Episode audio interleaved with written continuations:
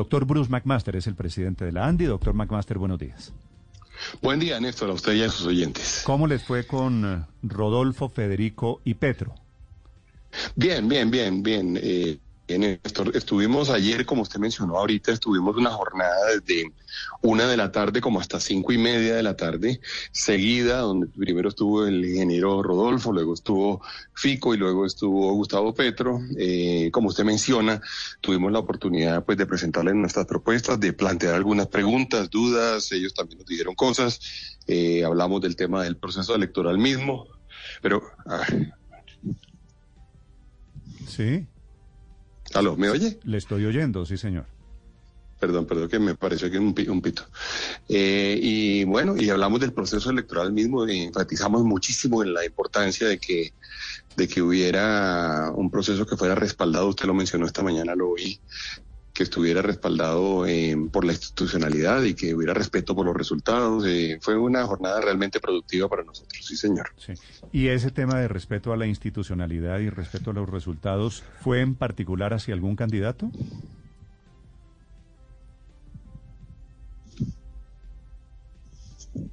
Doctor, doctor McMaster, ¿me está escuchando?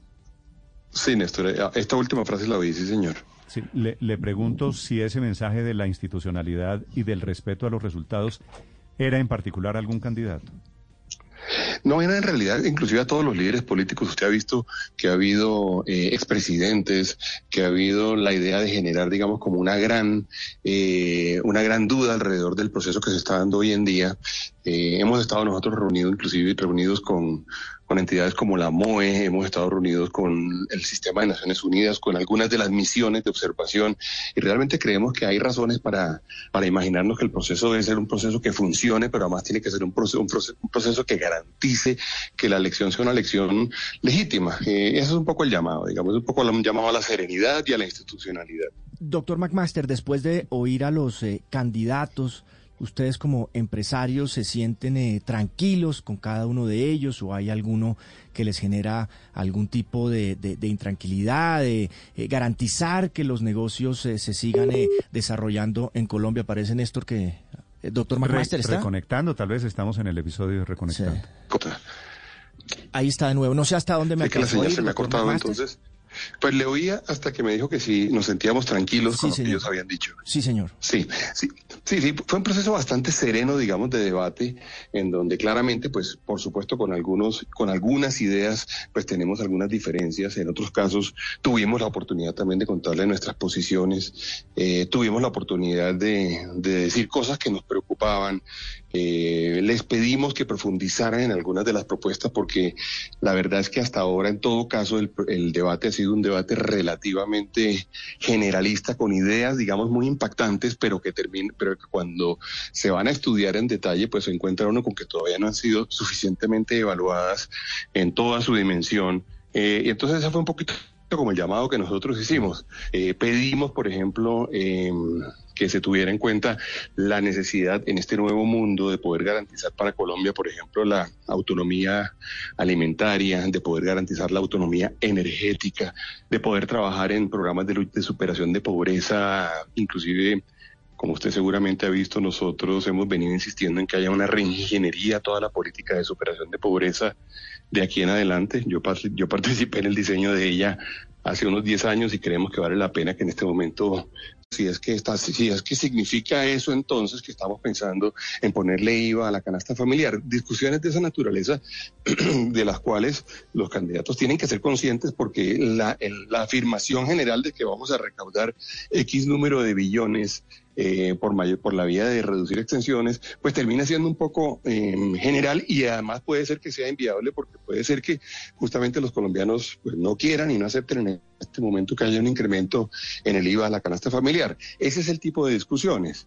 Em, eh, no hubo, digamos, una, referencia especial a que hubiera un incremento en, en, en, el impuesto de renta de las empresas, porque yo sí creo que en este momento hay más o menos eh, un reconocimiento grande alrededor del el hecho de que la actividad empresarial es base fundamental de cualquier crecimiento que se vaya a generar de aquí en adelante y de cualquier fuente de financiación para los programas sociales que se vayan a desarrollar. Y esa es un poco la tarea nuestra, también hacerle caer en cuenta de eso a, todos los candidatos, así parezca que es más popular hablar en contra, digamos, de los impuestos para las empresas, pero yo creo que esa es una idea que ya de alguna forma ha venido calando en Colombia. Sí, doctor McMaster, usted dice que las propuestas económicas de los candidatos presidenciales han sido generalistas, que no han sido específicas y detalladas, y ahí puede estar la bolita y el trasfondo de, de lo que va a pasar desde el 7 de agosto. Lo que propone Gustavo Petro, por ejemplo, en diferentes cifras puede costar entre 50 y 65 billones de pesos. Esa última cifra la dio Sergio Fajardo hace minutos aquí. ¿De dónde, ¿De dónde puede salir la plata para cumplir esas promesas de campaña que al final son promesas? Eh, eso eso pues implica que en la práctica, más impuestos para quiénes. Claro, Ricardo, que ese es el tema justamente.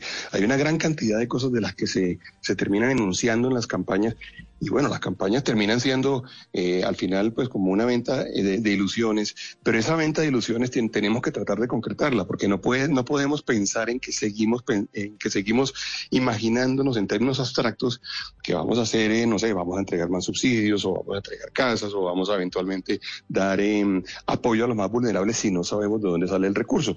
Y esto de alguna forma se ve em, agravado cuando usted se encuentra con que hay propuestas que, por ejemplo, reducirían la actividad minera o la actividad petrolera, que es tan importante desde el punto de vista de las finanzas del Estado.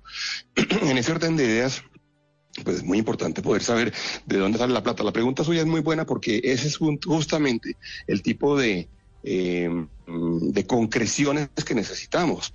¿Y ¿Cómo lo va a hacer? Petro les concretó o no les concretó, doctor Bruce? No, no, no, en términos generales no hubo, no hubo esos, esos cálculos, digamos, de dónde sale y hacia dónde va el dinero, eh, porque, bueno, yo creo que, que, que, algunas de esas cosas incluso puede que no sea posible hacerlas, ¿no? Entonces, eh, la discusión va a ser va a ser una discusión muy profunda eh, en donde las finanzas públicas jugarán un papel fundamental mm.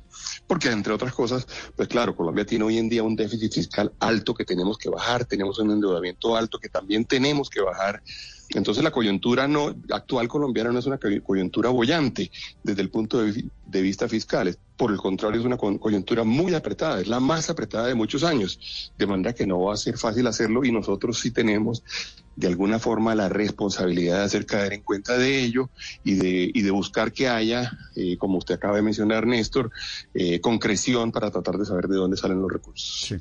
Es decir, doctor McMaster, los empresarios que se reunieron ayer con Petro, que ya habían cantado que estaban con Fico Gutiérrez, siguen con Fico Gutiérrez y las respuestas de Petro no les satisficieron, para resumir el resultado del encuentro. No, no, podría yo generalizar eso, Néstor, nunca lo he hecho porque, porque además... Pues, generalizar en, cuál de las dos. Ah, perdón. Generalizar en cuál de las dos.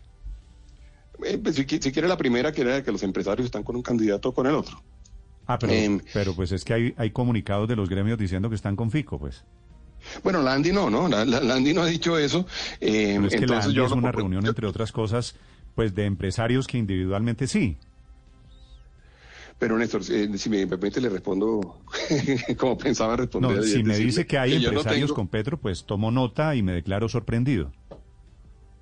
Bueno, eh, me parece, me parece válido si usted lo quiere decir de esa forma, pero lo que le quiero decir, yo no puedo decir que nosotros estemos en términos generales eh, en este momento diciendo que estamos con un candidato con el otro. Nuestra tarea es un poco distinta. Nuestra tarea es tratar de entender exactamente qué de lo que se está proponiendo es viable, qué no es viable, tratar de hacer caer en cuenta eventualmente de los errores que se pueden estar cometiendo desde el punto de vista de la campaña o de los errores que se pudieran cometer desde el punto de vista de un gobierno. Y esa es mucho más, mucho más la función de una organización como la ANDI o la, de la asociación que yo represento. Entonces, ese es el trabajo que nosotros tenemos que hacer.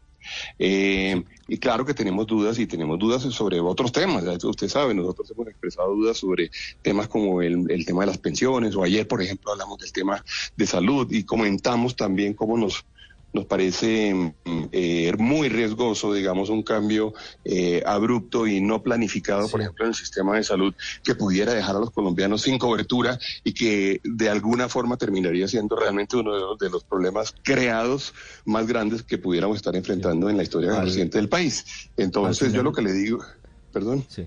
No, que al final es, es un tema sobre todo de tiempos para hacer las transformaciones, porque en últimas es probable que sí se requieran cambios desde, desde Colombia o incluso a nivel mundial con el tema del petróleo. Pero le quería preguntar, doctor, doctor McMaster, en el caso puntual de Gustavo Petro, que seguramente es el único candidato que propone unos eh, cambios de fondo, si él respondió o cambió su opinión, por ejemplo, frente a la decisión de que si es presidente el 7 de agosto deja de firmar contratos futuros de exploración petrolera, o si hay algún compromiso de Gustavo Petro para no tocar los stocks de los ahorros de los colombianos que tienen su pensión en los fondos privados. No, no, no, esos compromisos no, no, no, no. Reunión. Quizá tampoco nosotros aspirábamos aquí el cambiar de opinión en ese instante. Lo que sí queríamos era hacerle caer en cuenta de las fallas, digamos, conceptuales que tenía la propuesta que estaba haciendo. El doctor Bruce McMaster es el presidente de la ANDI, que encabezó la reunión de ayer con tres candidatos presidenciales, los tres que van adelante en las encuestas. Gracias por esta explicación para los oyentes de Blue Radio, doctor McMaster. Eh, eh, quizá lo único que me faltaría decirle, Néstor, a usted es que también invitamos al doctor Fajardo, quien por agenda, digamos, no alcanzó a estar, no era nuestra intención sacarlo de la discusión y eso, pues ellos, la, la campaña lo sabe. Entiendo, sí. 9.58, feliz día, doctor McMaster. Gracias, Néstor, que esté muy bien. Estás escuchando Blue Radio.